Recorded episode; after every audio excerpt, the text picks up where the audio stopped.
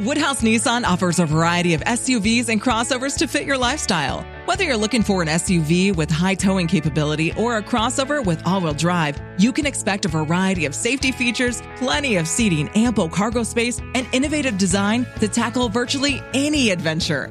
Explore the Nissan lineup of SUVs and crossovers featuring Rogue, Rogue Sport, Kicks, Murano, Pathfinder, and Armada. Visit one of our two Nissan locations or shop online at woodhouse.com.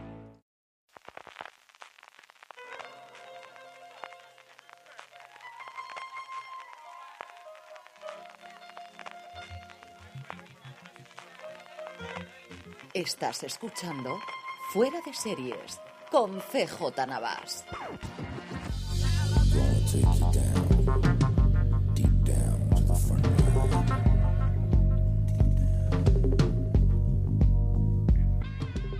A continuación podréis escuchar la entrevista que María Santonja ha realizado a Jorge Torregrosa. La misma la tenéis también disponible para poder leerla en foradeseries.com. La entrevista la tenéis íntegra porque de verdad que es interesantísima. Además, Jorge fue extremadamente hablable con su tiempo y nos dedicó más de tres cuartos de hora a hablar de toda la producción de Fariña. Eso sí, la entrevista se hizo en un lugar público y ya podéis oír un poquito de ruido de, de, coches, de, motos y también en Sepinero un niño que llora de vez en cuando eh, de fondo. Aún así, de verdad, hemos tratado de editarla para que se oiga bien y vale muchísimo la pena que oiga todo lo que tiene que contarle Jorge María. Espero que disfrutes de la entrevista. Hoy estamos con Jorge Torregrosa, director de cine y televisión. En cine, sobre todo, lo conoceréis por La vida inesperada y Fin, y en televisión tiene una larguísima carrera, más de 15 años, pero hoy eh, le entrevistamos sobre todo con motivo de, la última serie que se está emitiendo, que en la que has trabajado. Fariña, gracias, Jorge, por estar con nosotros. Eh, bueno, antes de empezar me gustaría saber un poco cómo entras en el proyecto de Fariña y qué es lo que más te llamó la atención de esta serie. Pues mira, llevo ya varios años vinculado a Bambú Producciones, eh, que, es la productora detrás de Fariña, y eh, lo último que había hecho para ellos fue la segunda temporada de Bajo Sospecha, eh, que fui un poco el director titular de, la segunda temporada, hice seis, capítulos de los diez. Y Ramón Campos, el productor, eh, me llamó en un momento dado y me, hizo como un organigrama de todas las series que iban a tener el año, que era, bueno, este año pasado de la serie de las enfermeras, eh, segundas temporadas de Cosas, Velvet, etcétera y me contó, y tenemos este proyecto, que yo había oído hablar del libro, pero no lo había leído. Tenemos este proyecto que lo vamos a rodar en Galicia y de repente era ya muy jugoso ese, era muy distinto, basado en realidad, en unos hechos reales. Yo me acordaba, claro, yo pues eh, en el año 90 tenía 17 años, me acordaba de la operación Nécora, un poco así por encima, los nombres, Sito Miñanco, los Charlines, Larono Viña me sonaban, pero no conocía los, los pormenores de la historia. Entonces ya cuando Ramón eh, me, me, habla de la serie, es la que más me apetecía. Y luego eh, me confirmó, me dijo, vas a estar en esta con Carlos Sedes. Carlos Sedes es como, es el director casi titular de Bambú, es, es el que ha arrancado casi todas las series sí, con él has eh, trabajado ya además anteriormente, ¿no? En Gran Hotel. En Gran Hotel y en Imperium, sí. Con... Y entonces eh, trabajo, trabajamos muy bien juntos, me gusta mucho su estilo y la verdad es que hemos hecho buen equipo. Yo era el, la porción no gallega de la dirección, porque, claro, casi todo el equipo, casi todos los actores vienen de allí y de repente pues fue una apuesta, ¿no? Que, me invitaran a, ir y a unirme al proyecto y la verdad es que ha sido un viaje maravilloso. Alguna vez eh, te he leído en alguna entrevista que te gusta especialmente la parte de dirección de actores y estabas mm. comentando que la mayoría del equipo es, es gallego, el elenco también, mm. el acento está muy trabajado. ¿Cómo era para ti eh, trabajar e-, esa parte ¿no? del tema del acento y bueno, en general cómo fue trabajar con el elenco de Fariña? Pues ha sido curiosísimo porque yo llevo bastantes años trabajando en esto y siempre digo que he tenido la suerte, gracias a hacer televisión, de trabajar con cientos de actores, que cada actor es un mundo, actores de generaciones muy diversas, de procedencias muy diversas, de formaciones muy diversas. Eh, entonces de repente es la primera vez que hago algo donde prácticamente no conocía a ningún actor. Eh, era todo nuevo, claro, eh, era muy refrescante. Claro, para mí también llegar allí y de repente escuchar estos acentos tan fuertes, que se hablaba mucho castrapo, una mezcla como de castellano y gallego, eh, pues también eh, había que adaptarse. Hemos trabajado con una lingüista, Rosa Moledo, que estaba siempre con nosotros. Eh, normalmente los directores trabajamos con una script, somos como las dos personas que estamos juntos mm, valorándolo todo y, y, en este caso éramos tres porque estaba la lingüista siempre que había secuencias de diálogo. Eh, y ella estaba muy encima de, de, los actores, porque los actores gallegos tienen una, están habituados a quitarse, a neutralizar el acento para trabajar Claro. en, en productos. Entonces al principio llegaban, llegaron todos hablando castellano perfecto, sin acento, en neutro, y era rarísimo. Eh, entonces la, la, la lingüista Rosa Moledo, que es además como es muy directa y muy beligerante en el mejor sentido de la palabra, le decía, pero ¿qué estás haciendo?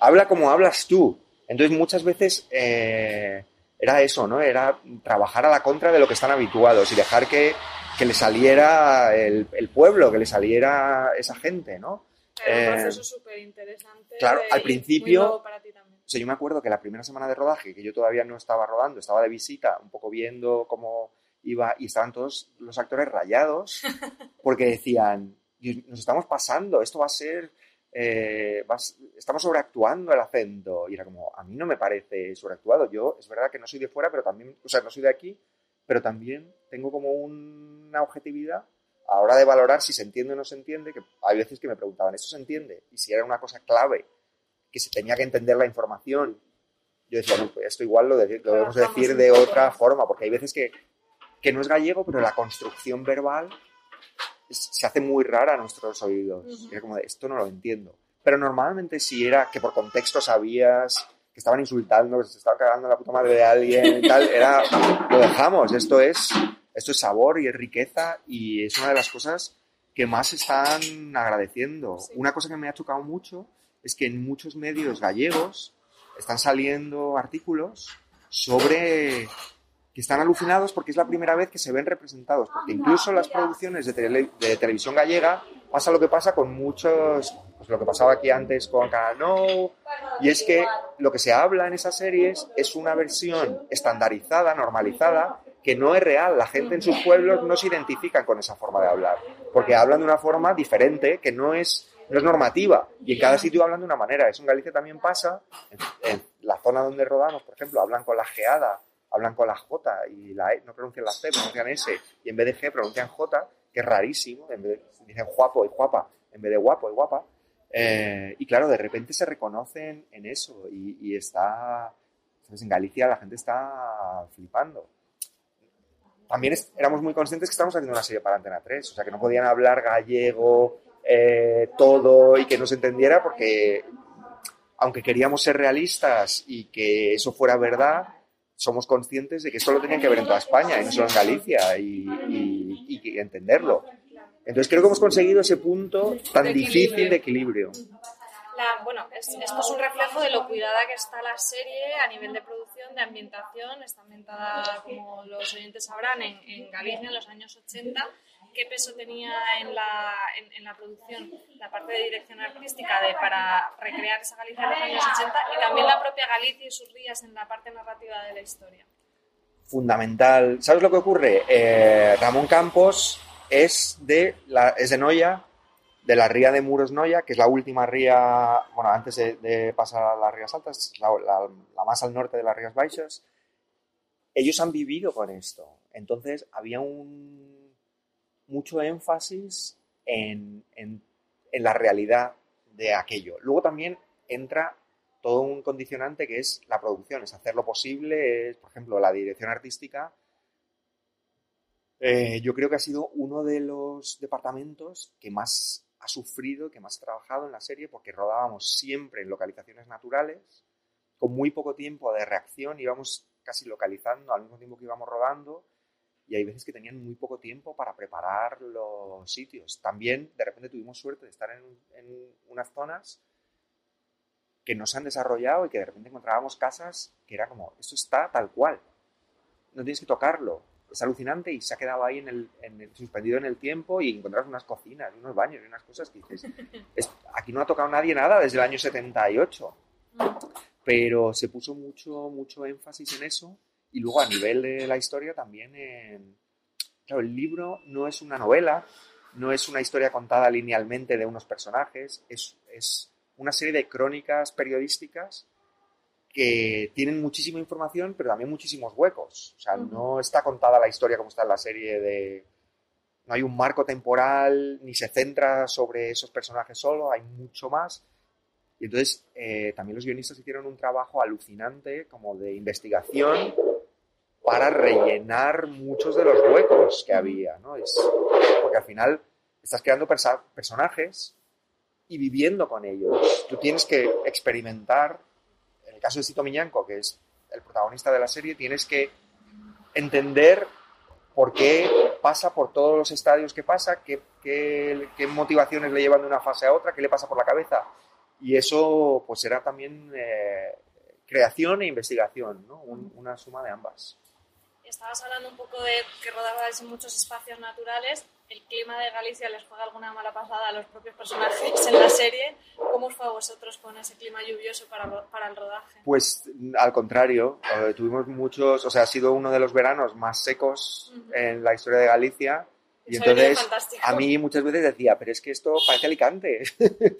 Porque claro, de repente sale el sol, el mar azul y las palmeras y la arena blanca y entonces era como de, esto es, no parece Galicia. Bromeábamos, por ejemplo, que en el partido de fútbol eh, del, del capítulo 4, eh, Carlos estaba celoso porque yo había tenido unas secuencias en el campo de fútbol el día anterior y estaba, había niebla y era maravilloso y era muy gallego y él tenía un día de sol y dice, es que parecen como van vestidos de los, los personajes del, del Cambado, los eh, miembros del equipo del Cambado, van de azul y amarillo, decía, es que parecen Cádiz. Hemos, tenido mucha suerte, eso nos ha facilitado porque teníamos cosas muy complicadas de rodar. Rodábamos mucho de noche.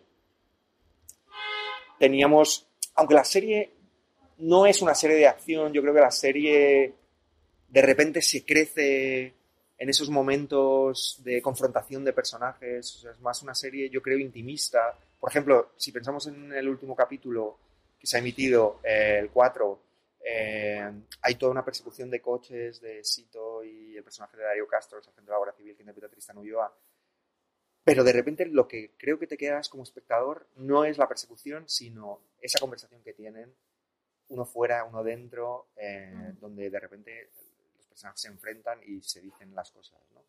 Pero teníamos muchas secuencias de acción muy complicadas que rodar.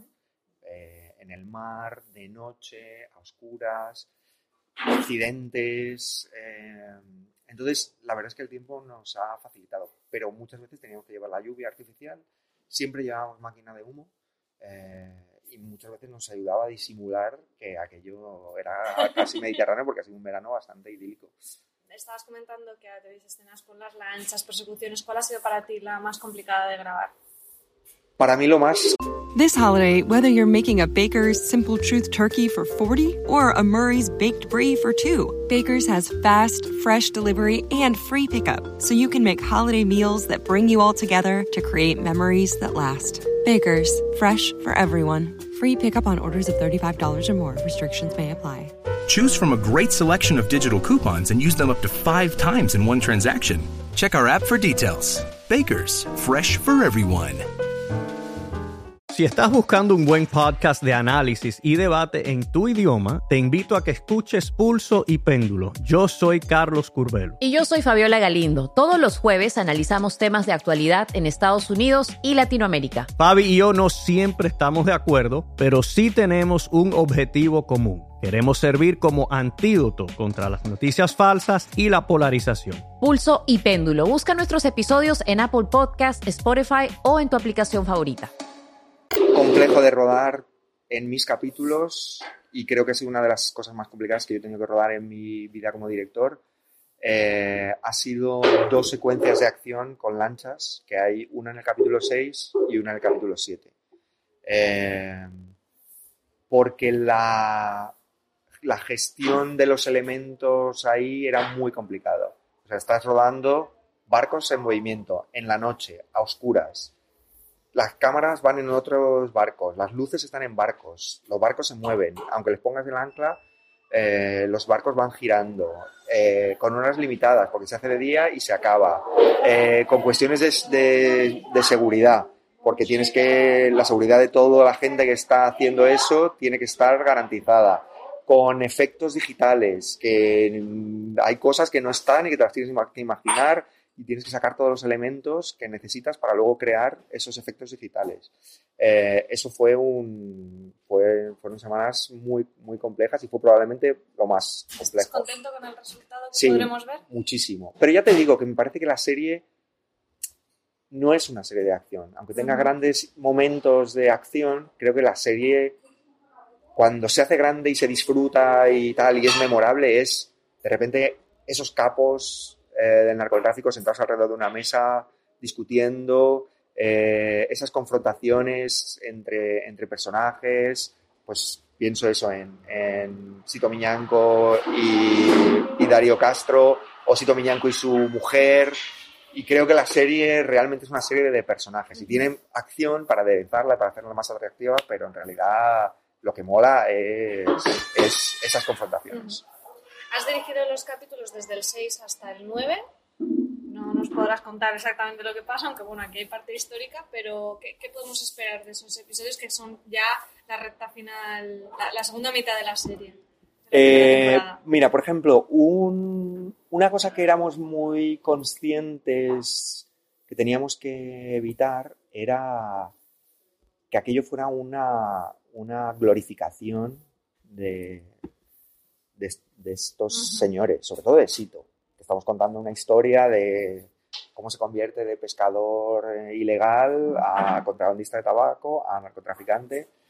Entonces, a mí me tocaba, en esa segunda parte, enseñar cómo progresivamente el personaje se va oscureciendo y cómo al final acaba siendo un poco prisionero de un infierno que ha creado él mismo en los primeros capítulos hemos visto cómo, cómo el tío le, tienta lo de la droga y se mete en la cocaína, pero al final se tiene que salir porque sus amigos eh, le dicen que no. Al final vamos a ir viendo cómo él va cediendo a sus instintos más bajos, que le va la marcha, que no puede evitarlo, que ya no es una cuestión de dinero, tiene mucho dinero y de hecho el personaje real es la historia del personaje real, que eh, lo, acaba, ¿sabes? lo acaban de detener por una operación de narcotráfico por lo mismo. Y tenía el guion de Fariña en Y tenía casa, el guion de Fariña. curioso. Bueno, hay muchas cosas de esas que son muy curiosas. Ahora te cuento cositas de esas que son muy jugosas. Pero al personaje, claro, a la persona le va la marcha, necesita eso, es su razón de ser, le pone.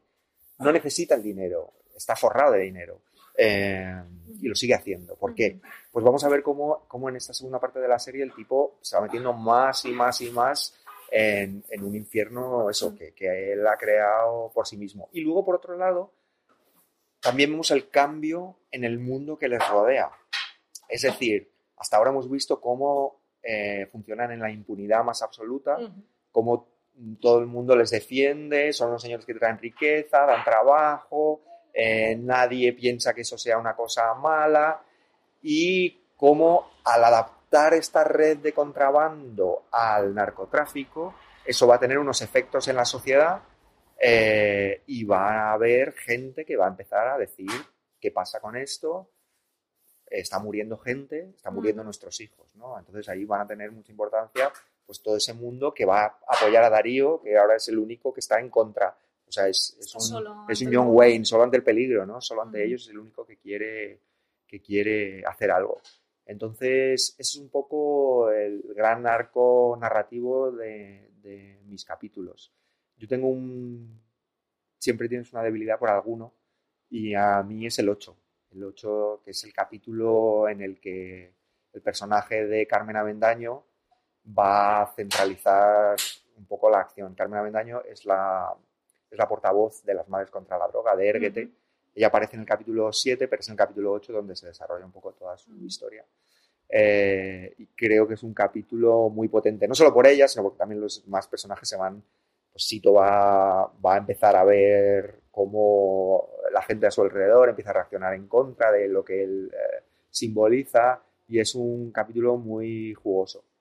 Pero bueno, es un poco así. Muy interesante.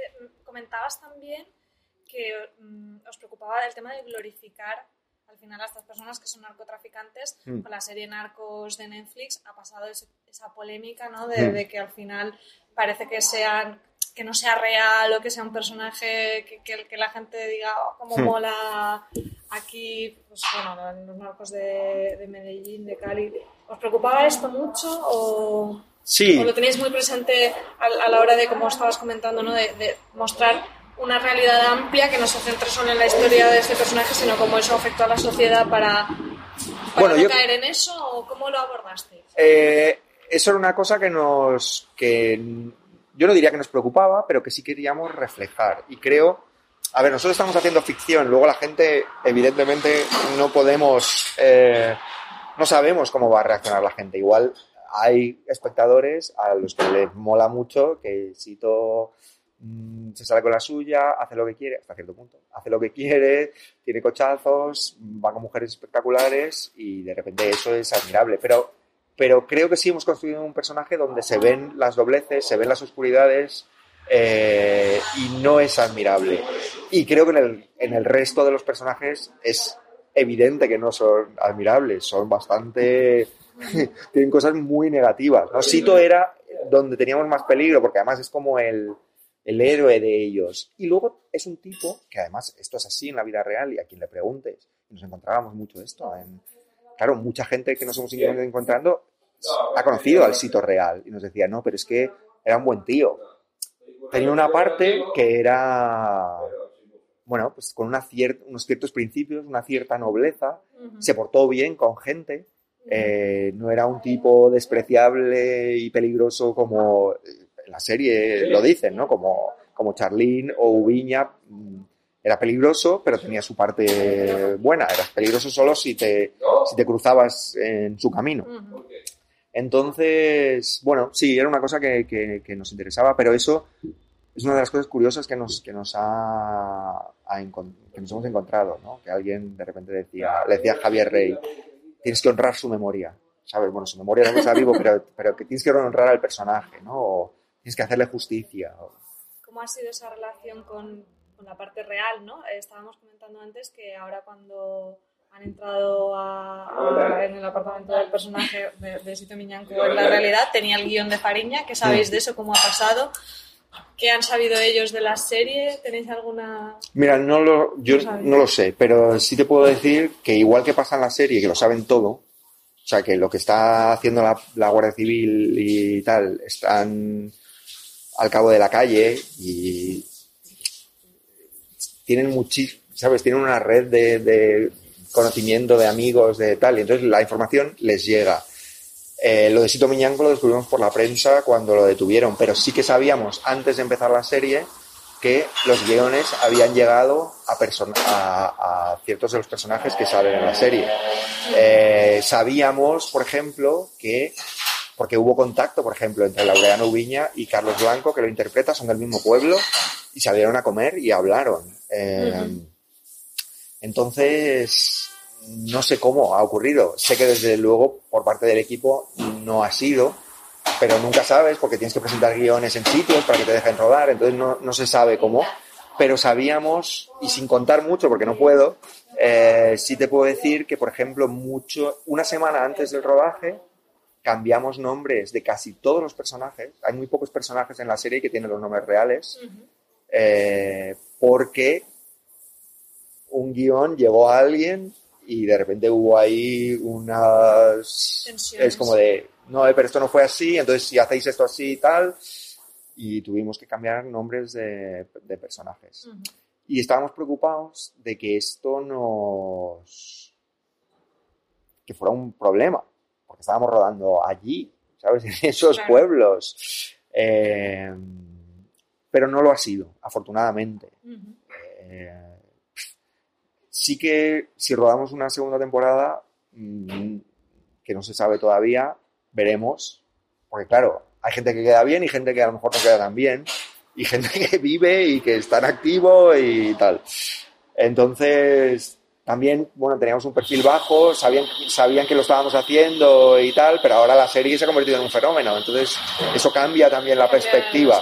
Pero sí que tuvimos muchos, claro, al final te acabas encontrando con gente que ha estado cerca de ellos, eh, que han participado, pilotos de, ¿sabes? Eh, pues de repente sí teníamos gente pilotando barcas para nosotros que habían estado participando en descargas en su día y era como de, y veías, estaban súper contentos porque era de alguna forma revivir aquello. También pasaba con la otra parte, porque teníamos a, mm, Hacienda, a los, ¿cómo se llaman? Los aduaneros, el servicio de vigilancia aduanera, nos prestaron sus barcos y estaban ellos pilotándolos. Y, y eran casi todos señores de 50, 60 años que habían estado en los 80 haciendo esto. Entonces era como, decía, joder, es que de repente es como si estuviera viviendo algo que he vivido hace 30 años, ¿no? O sea, una experiencia muy única que no puedes comparar con otro rodaje en ese sentido. Claro, porque la realidad se acercaba mucho.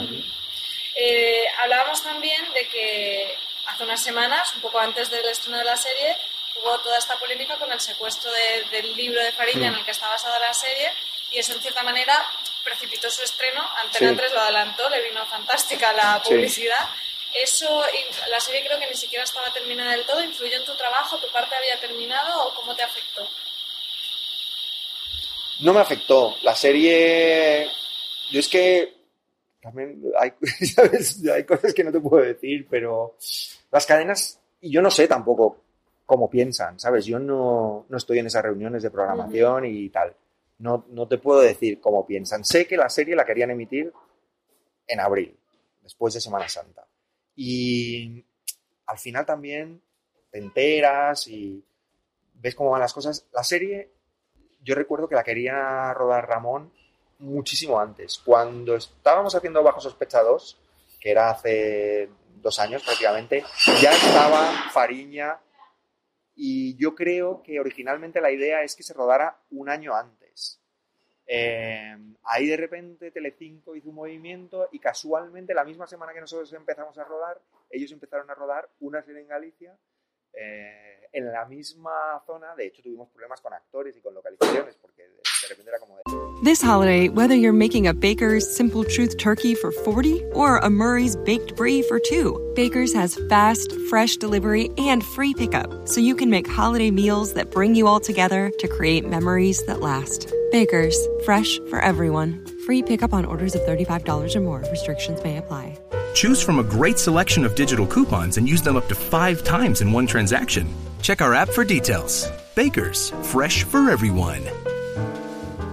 Si estás buscando un buen podcast de análisis y debate en tu idioma, te invito a que escuches Pulso y Péndulo. Yo soy Carlos Curbelo. Y yo soy Fabiola Galindo. Todos los jueves analizamos temas de actualidad en Estados Unidos y Latinoamérica. Fabi y yo no siempre estamos de acuerdo, pero sí tenemos un objetivo común. Queremos servir como antídoto contra las noticias falsas y la polarización. Pulso y Péndulo. Busca nuestros episodios en Apple Podcast, Spotify o en tu aplicación favorita actores que estaban en nuestra serie, que tenían un personaje, claro, nuestra serie es muy coral, entonces de repente les llamaban de la otra serie y era como, tengo un personaje que es más grande, y era, bueno, pues vete, ¿sabes? No podemos hacer nada. O con localizaciones nos pasó, porque ellos estaban rodando en la isla de Arosa y aunque nosotros estábamos más al norte, era un sitio donde íbamos mucho a rodar y, y de repente íbamos a rodar al campo de fútbol y nos decían, no, han estado los de la serie de Telecinco dos semanas antes y luego al final nos conocemos todos. O sea, yo tenía amigos en el equipo de la otra serie.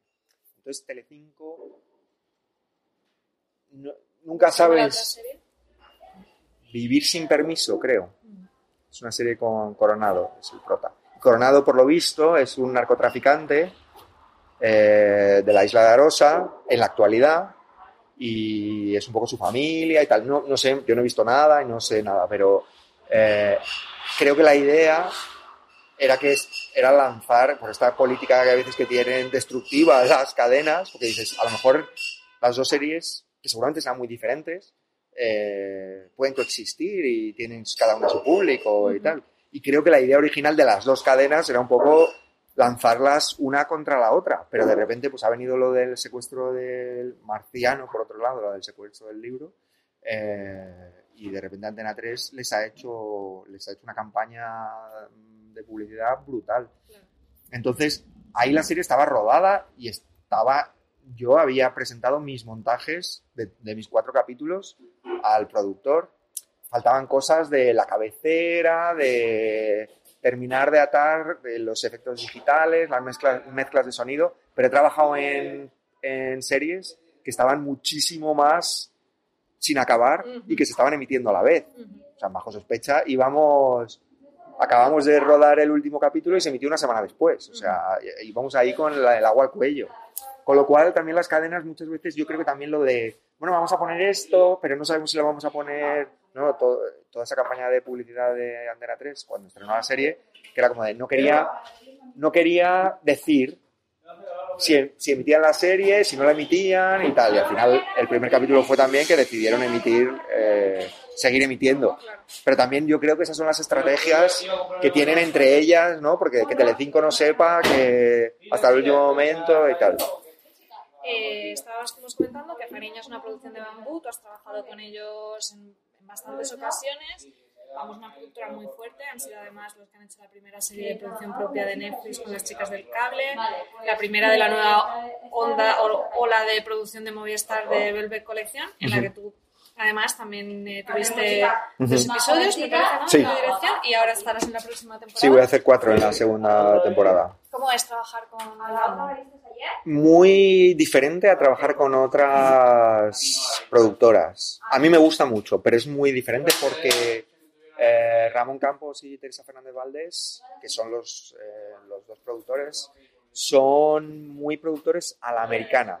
Es decir, ellos suelen ser creadores de las series, eh, escriben muchas veces eh, y están involucrados mucho en el proceso y tienen clarísimo eh, cómo, cómo y qué debe ser la serie.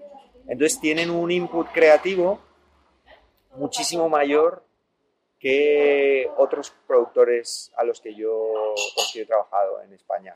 En general los productores no se meten tanto en, en, en el, ¿sabes? La albañilería, en todo, en todo. Eh, y eso mola porque ellos tienen muy claro lo que debe ser la serie. Hay veces que te sorprende porque hay criterios que a lo mejor tú no entiendes o no compartes, pero, pero son el suyo. Y entonces, eh, yo con Ramón, por ejemplo, he aprendido muchísimo. He trabajado, ellos, no, aunque están los dos supervisando un poco todo, hay series de Ramón y series de Teresa. He trabajado con Ramón más que con Teresa y he aprendido muchísimo porque... Y hay una cosa maravillosa además de ellos, que no les importa, muchas veces no les importa la la dificultad, el dinero. Eh, si una cosa no funciona, hay que hacerla de nuevo.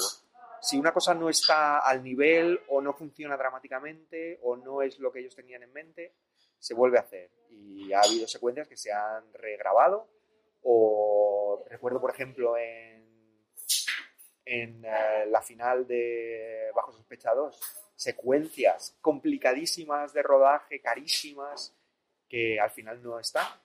Y, y dices, bueno, está bien. En Velvet, por ejemplo, eh, siempre hay muchas secuencias, incluso hay veces que hay tramas enteras que desaparecen. Y dices, bueno, es verdad que a lo mejor la historia se hubiera ido un poco por aquí.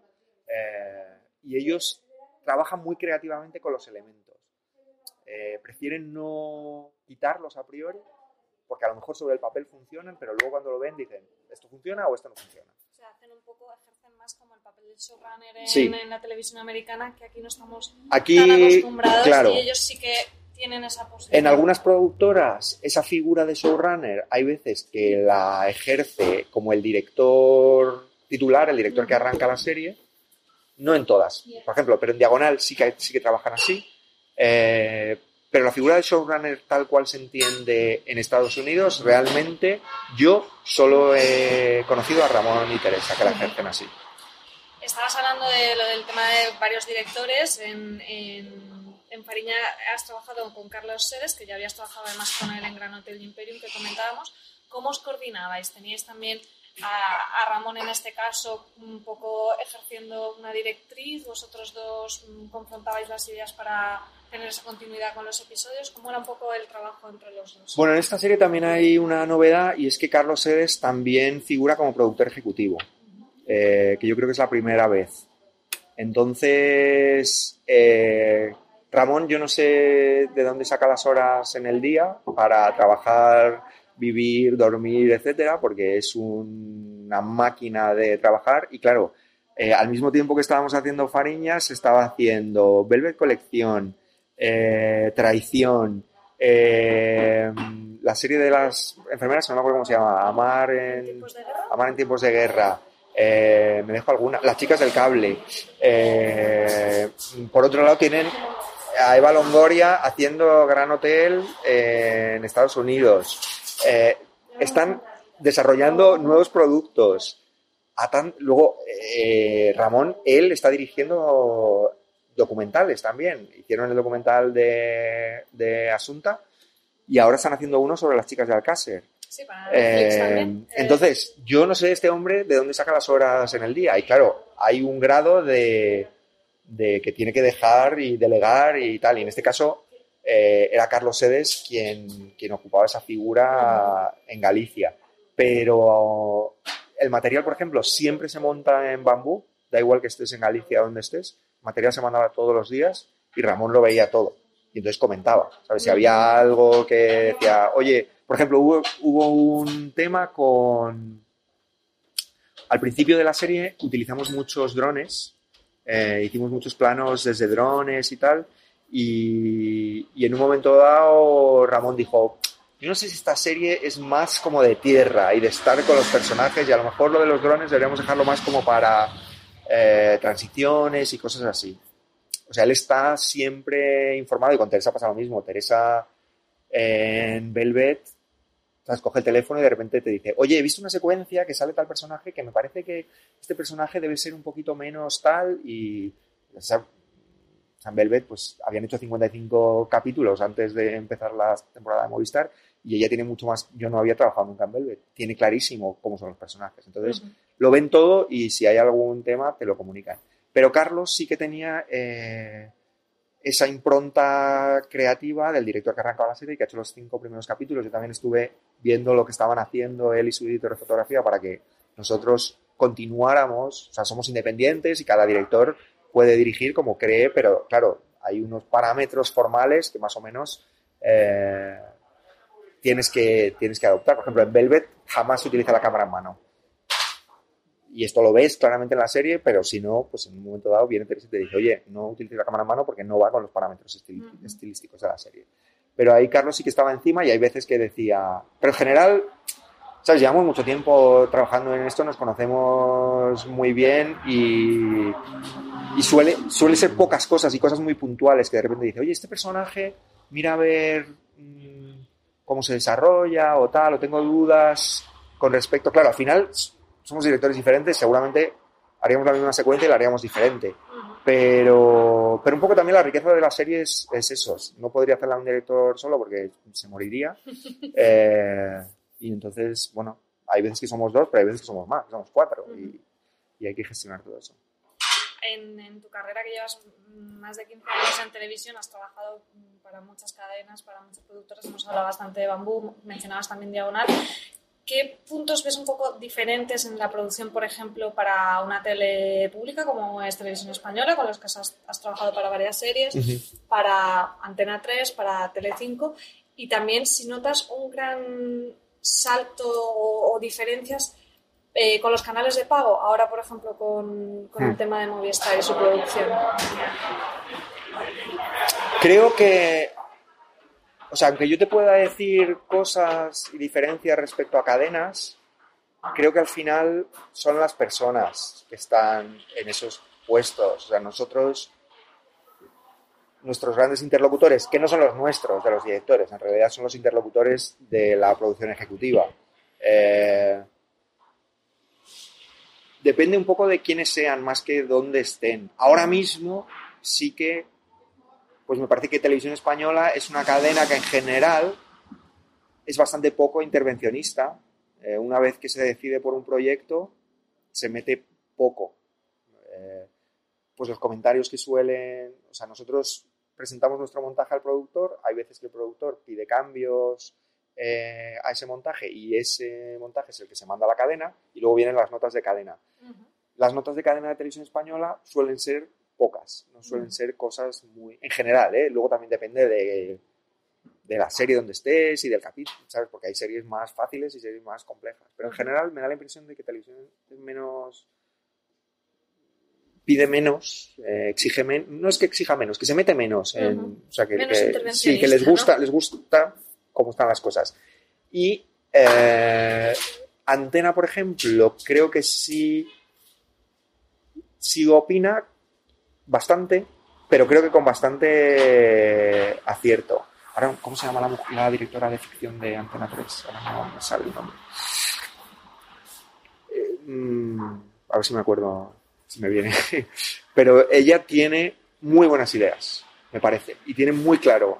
Eh, entonces, cuando vienen cosas de, antena, normalmente mejoran eh, y tienen bastante sentido. Yo recuerdo, por ejemplo, en Faniña no lo sé, pero en, en Bajo Sospechados, por ejemplo, les pareció que era que el, primer montaje que vieron del primer capítulo era un poco frío.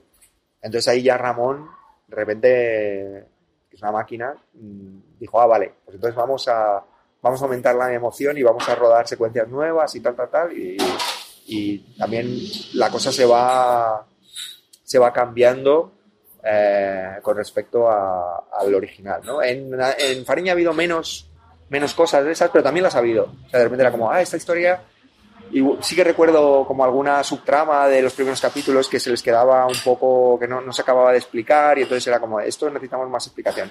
Y luego Telecinco interviene mucho en todo. O sea, yo solo he hecho una serie para Telecinco, que era Tierra de Lobos, hace mucho ya, pero, pero es, es, muy complicado porque se meten mucho y además en partes del proceso que dices, pero si esto se ha lanzado y el guion está aprobado, ¿por qué no? O si mm, parte del casting está aprobado, por ciertas personas porque de repente luego viene como una negativa desde arriba, se supone que... Entonces es muy... Yo lo le recuerdo como muy frustrante y muy complejo. Eh, ¿Crees que, por ejemplo, el que ahora entren eh, las cadenas de cable, como puede ser Netflix, que ya ha empezado la producción precisamente con Bambú, o Movistar, que está trayéndonos un montón de series, o HBO, que también va a hacer su producción propia en España, ¿puede influir algo en el mercado español? ¿Crees que puede cambiar un poco el paradigma? Eh, influir también en la producción que se hagan abierto? ¿Crees que se va a quedar todo como dos compartimentos estancos? ¿O que en realidad las diferencias no son tantas? ¿Cómo ves un poco esos nuevos jugadores en el Creo que las diferencias no son tantas creo que además si analizamos lo que ha pasado hasta ahora, eh, por ejemplo, mm, Netflix, llega Netflix a España, dice, anuncian que se van a establecer, montan su equipo para España, todas las cadenas presentan, todas las productoras presentan proyectos. Yo estuve, por ejemplo, como director titular de un proyecto que se presentó por parte de Diagonal para Netflix. Eh, todo el mundo piensa, ah, Netflix quiere hacer este tipo de cosas. Y lo, que quería, y lo que quería hacer Netflix era Velvet. Entonces así surgen las chicas del cable. Claro, Netflix necesita... España es un mercado, como bueno, me imagino que como cada país, particular. Tiene sus particularidades. Y Netflix decidió hacer las chicas del cable por varias razones. Una, porque eh, sabía que iba a tener la audiencia, o sea, iba a tener las suscripciones de gente que quisiera tener Netflix que no son los espectadores de Velvet, no son los espectadores de Antena 3. Eh, pero quería eso, quería que mi madre se suscribiera. ¿Sabes? Quería que ese tipo de, audiencia. ¿no? Esos nuevos espectadores. Eso es. Pero por otro lado, también tenían una experiencia muy grande con productos de bambú. Y, Gran Hotel era la serie en español más vista en Latinoamérica en Netflix. Entonces, claro. Mm, sí, es una visión internacional. Al final, las decisiones no son ni siquiera solo por, por el mercado español, sino que influyen. Claro, porque ellos piensan en todo. El otro día estaba en Nueva York y de repente había una señora viendo Gran Hotel en el móvil. Me pareció alucinante. Le hice una foto así discreta por detrás y se la mandé a Ramón porque dije, ¿sabes? Flipo. En el metro de Nueva York está viendo una señora en el móvil, gran hotel. Eh, entonces, claro, piensan en eso. Y de hecho, Las Chicas del Cable es la serie en español más vista en Netflix. Es alucinante. Y es así. Eh, ahora, la segunda serie que han producido, esta era la que no me acordaba, que me llamó para ella y no he podido hacerla. Es una serie que se llama Élite. Sí. Y también eh, no es una serie que digas es la gran novedad y no se ha visto nunca y tal. Es un poco cosas que ya has visto presentados de una forma a lo mejor más atractiva, pero tienen muy claro lo que quieren.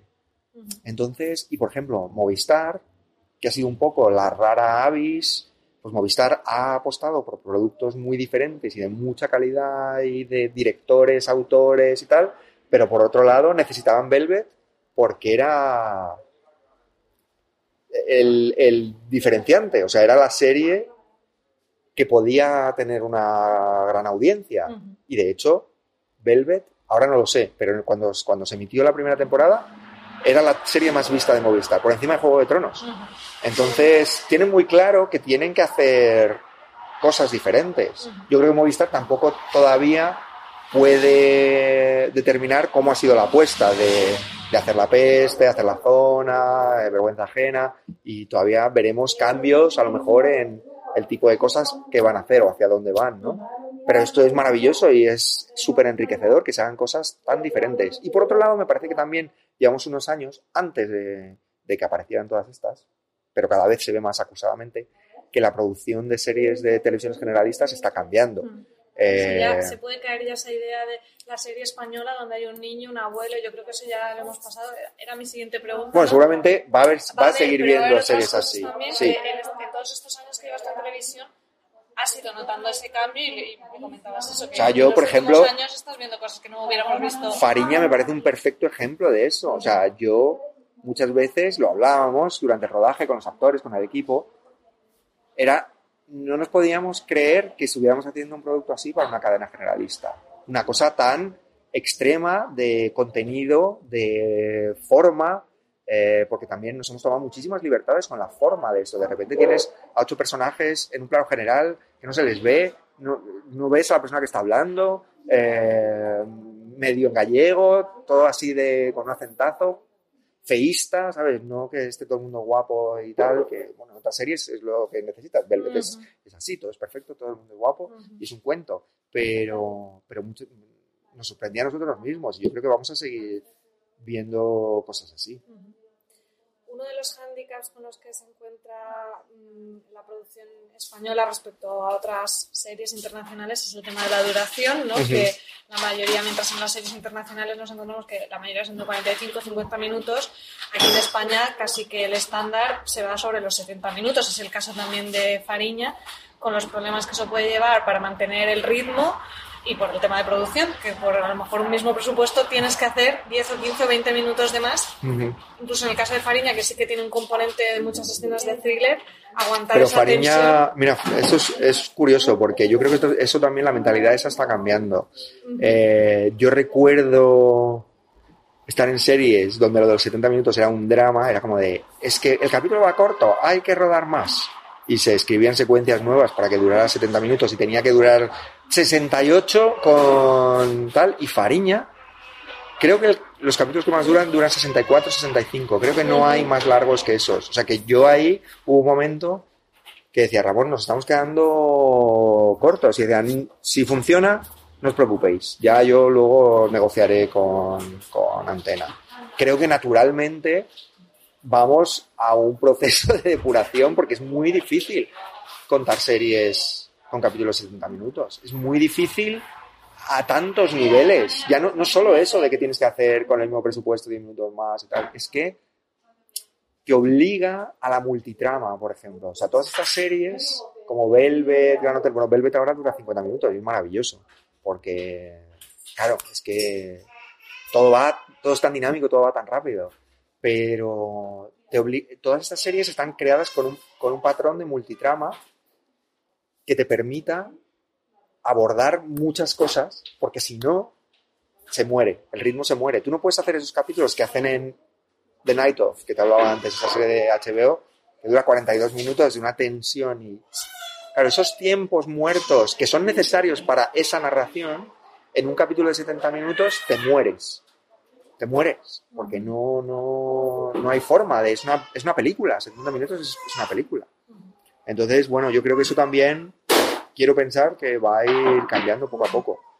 Ya te digo que ahora me encuentro en general con que son más flexibles con las duraciones, que ya no es como antes, hace unos años, que era como, no, no, es que tiene que durar 70 minutos.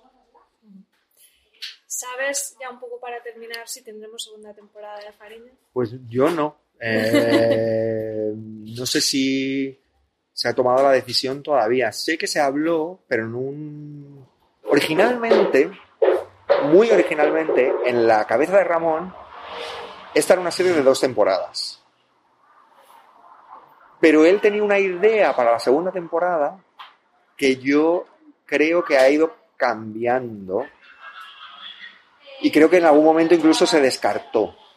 Eh, y, y, luego en otro momento del proceso sé que se habló de la posibilidad de hacer unos capítulos más que no fueran una segunda temporada, pero que sí como que alargaran la primera para continuar de alguna forma la historia. El marco temporal de la serie ya está marcado desde el primer capítulo, que es la Operación Nécora. Eh, del 1 al 10, vamos del año 81 al año 90 y, y todo va a acabar con la Operación Nécora. Eh, pero claro, estos señores siguen acaparando portadas y alguno acaba de ser detenido, otro acaba de ser liberado hace poco. Entonces, eh, pasaron muchas cosas. Y sé que se pergeñaron, así como las líneas narrativas de esos 5 o 6 capítulos extra, pero sé que eso se, está ahí en stand-by y no se sabe muy bien, o yo no lo sé, si, si Antena ha tomado la decisión, eh, pero dices, la serie funciona muy bien, va como un tiro y te va a dejar en un punto de la historia que mola mucho y es, es conclusivo, pero puede continuar. Y has creado unos personajes súper potentes a los que les van a seguir pasando cosas. Entonces, yo, vamos, me gustaría pensar que va a haber una, una segunda temporada. Pero también necesitamos tiempo. Hay, que eso es, me, me hace mucha gracia cuando hablas con, con espectadores que no se dedican a esto, que es como, no, es que necesitamos más capítulos, ya, pero es que necesitamos tiempo para, Para hacerlo. hacerlos. O sea, los capítulos hay que pensarlos, hay que escribirlos, hay que, una vez están escritos, se presupuestan, mmm, tienes que ir, montar un equipo, localizar, eh, y eso lleva un tiempo. No puedes acelerar. Hay partes del proceso que se pueden acelerar, pero hay otras que no. Eh, el año pasado empezamos a rodar la primera semana de junio y acabamos la última de noviembre. Eh, si hay una segunda temporada, no sé cuándo. se va Habría a que esperar para verlo. Claro. Pues nada más, Jorge, muchísimas gracias por este tiempo A y ti, un te, placer. te deseamos lo mejor en, en todos los futuros proyectos, sea Fariña o, o sean muchas otras. Muchísimas gracias.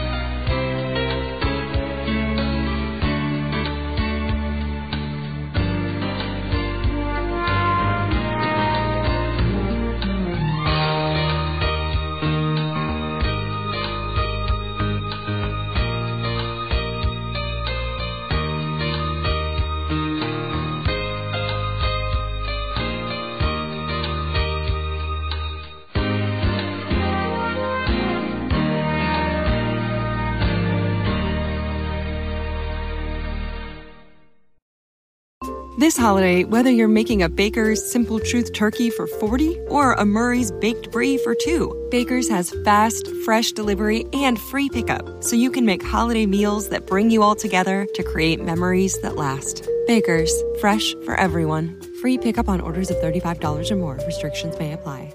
Choose from a great selection of digital coupons and use them up to five times in one transaction. Check our app for details. Baker's, fresh for everyone.